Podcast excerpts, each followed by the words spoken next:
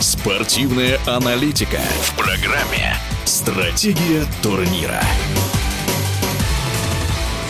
На чемпионате мира по биатлону в чешском новое место спортсмены Норвегии установили исторический рекорд. Сразу пять биатлонистов этой команды заняли пять первых мест в протоколе гонки преследования. В истории биатлона аналогов такой ситуации не существует. Был случай на чемпионате мира 1990 года, когда четверка российских спортсменов на двадцатке была в пятерке. Дело в том, что четыре участника страны – это максимальная квота для турниров такого уровня. Сверх нее разрешают выйти на старт только действующим действующему чемпиону, чем норвежцы с успехом воспользовались и еще более упрочили свое положение в медальном зачете чемпионата мира в качестве лидера. В женском биатлоне схожая ситуация. Здесь тотальное господство спортсменок Франции. Одна только Жулия Симон смогла выиграть новое место три гонки подряд. В чем причина такого разрыва в уровне подготовки команд-участниц? Разбирался спортивный журналист Константин Бойцов. Результаты текущего чемпионата мира по биатлону я бы характеризовал как известный кризис замечательного вида спорта, который вот сейчас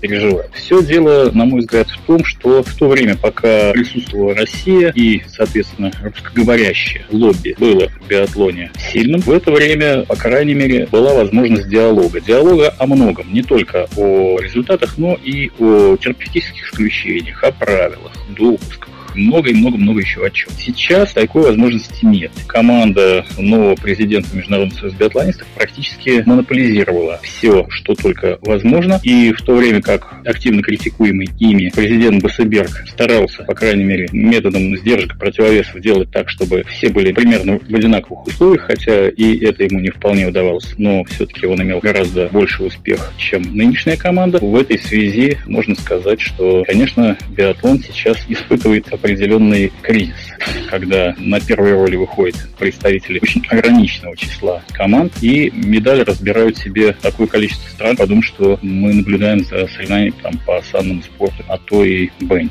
Чемпионат мира по биатлону завершится 18 февраля, когда пройдут мужской и женский масс-старты. В эфире радиодвижения был спортивный обозреватель Константин Бойцов. Стратегия турнира.